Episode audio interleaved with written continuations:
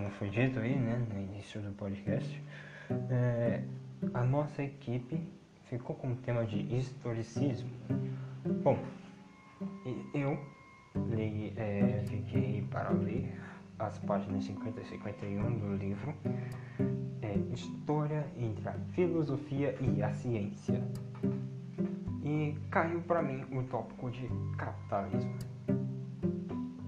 Mas as páginas que eu li não falam do capitalismo em si, mas sim de uma de um conceito que é um modo de produção capitalismo. Para você entender este modo de produção, basta juntar as palavras evolução e repetição. E assim teremos revolução.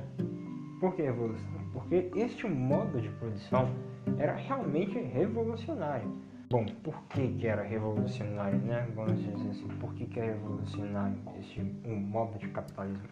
Porque a indústria que adotava, a sua indústria, ela estava sempre insatisfeita com o tamanho da produção. Por mais que fosse grande, como remessas de 100, 150, ela sempre buscava aumentar esse número de produção. Porque o que, que significava? Aumentando a minha produção, eu aumento os meus lucros. Era simplesmente isso. Né?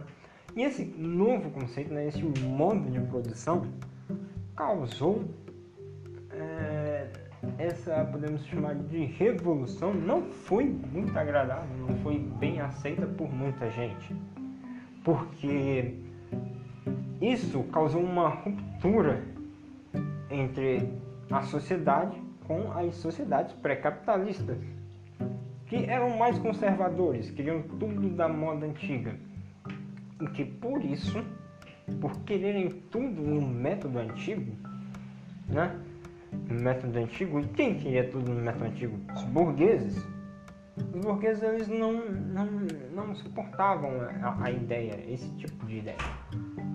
Eles não queriam, não suportavam né, esse tipo de ideia e, e é, eles se refugiavam nos tempos antigos, ficando assim preso no passado, sendo que é totalmente desnecessário uma perda de tempo total se você parar para perceber o termo revolucionário.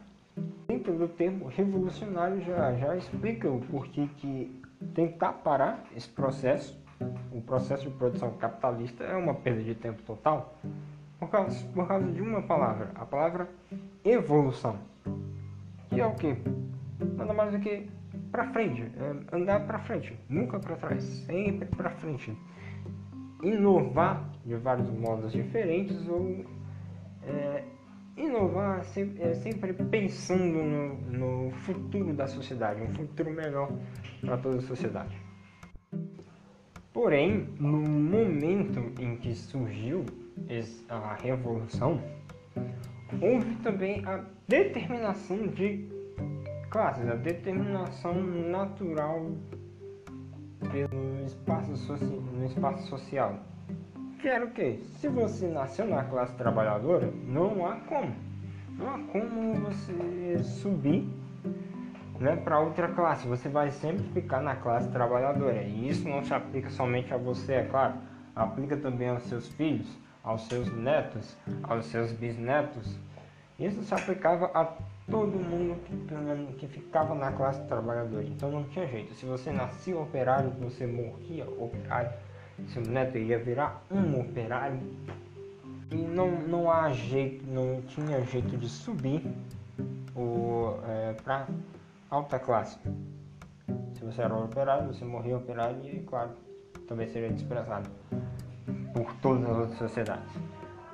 E outra coisa que aconteceu também foi a criação da sociedade mecânica. Que foi o que? Foi a, é basicamente está basicamente dizendo que a sociedade virou uma máquina que não servia para nada além do que o girar a roda da economia. Tinha que sempre manter girando. Então tinha que sempre ter que estar contínua. Não podia ser parada em nenhum momento, não podia parar. E se parasse, teria que ser por pouco tempo. já que é isso que move o mundo. Essa roda da economia tem que sempre estar girando. Bom, como eu falei que a roda ela tem que estar sempre girando, você pode até ser uma coisa que você devesse perguntar é o que acontece se essa roda parar de girar? O que poderia acontecer se a roda parasse de girar? Isso nós não vamos fazer, saber, né? Porque quando isso acontecia, os homens, bom, os homens frente a algo novo, algo que nunca, nunca aconteceu, eles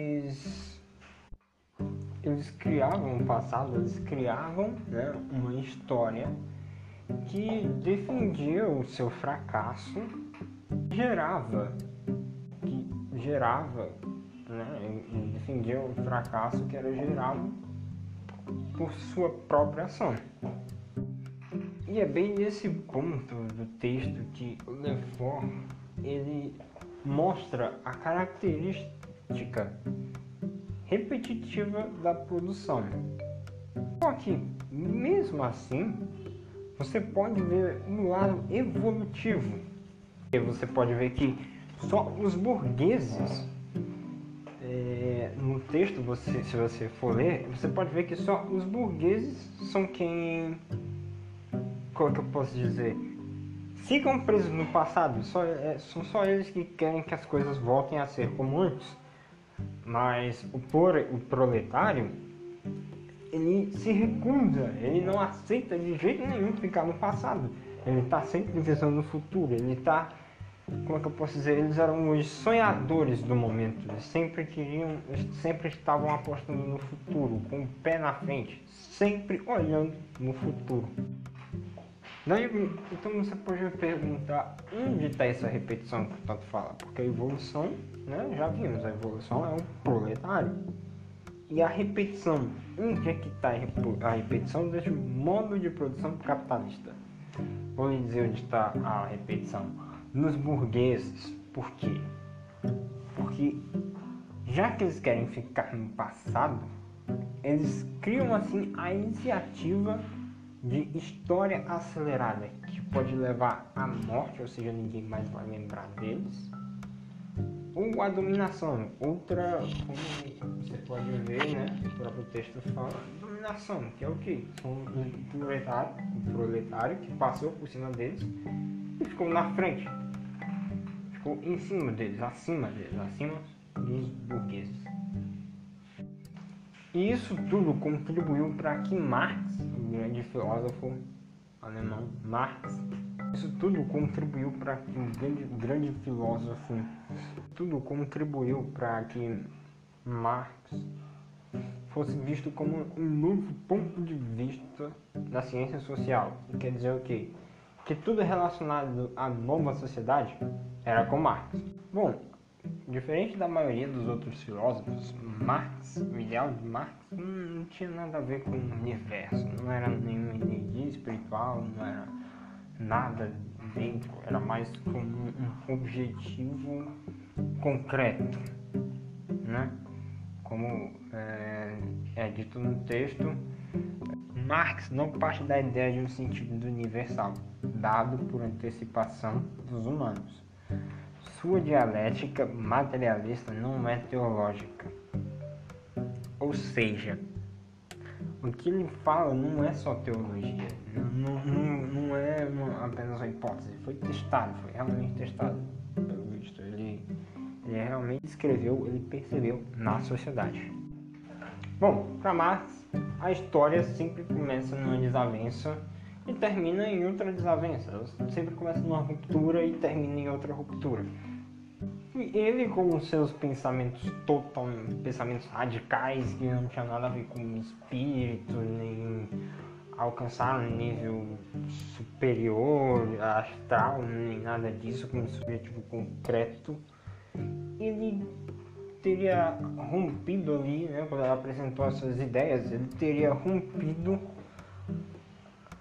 é, radicalmente com a história, com as filosofias da história, ou seja, ele estava fora da filosofia da história. mas ainda resta a ambiguidade do marxismo, fundador da ciência social e continuador das filosofias da história emancipadoras.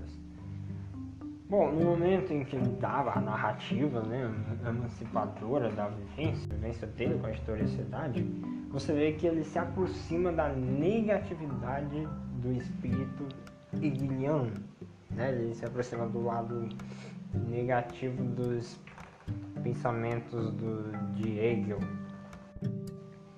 Que quer dizer o quê? Que ele passou a ver a história como, é, aceleração, né? a um futuro mais livre, um futuro com liberdade de pensamento, liberdade de expressão,